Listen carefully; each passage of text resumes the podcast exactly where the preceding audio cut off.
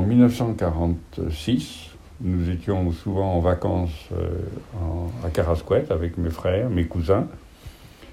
Euh, il faut savoir qu'à Carasquette, à cette époque-là, il n'y avait pas d'eau courante. Pour avoir de l'eau, il fallait descendre au puits qui était à 150 mètres, 200 mètres du château et remonter deux seaux d'eau de 10 litres chacun qui servaient essentiellement pour la cuisine et boire. Pour se laver, il fallait aller à la rivière qu'on appelle le Pondu.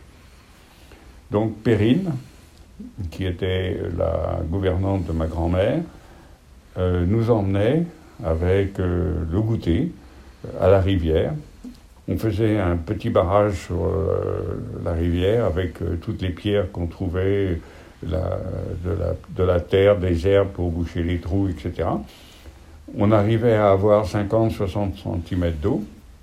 Et là, on, s'ébattait, éventuellement on se lavait un petit peu avec euh, du, savon s'il en existait. Et puis on faisait euh, des jeux d'eau. Euh, et une fois qu'on était bien fatigué, que Perrine en avait assez, hop, tout monde remontait à Carasquette, tout propre, pour le dîner de ma grand-mère, qui était à 19h précise.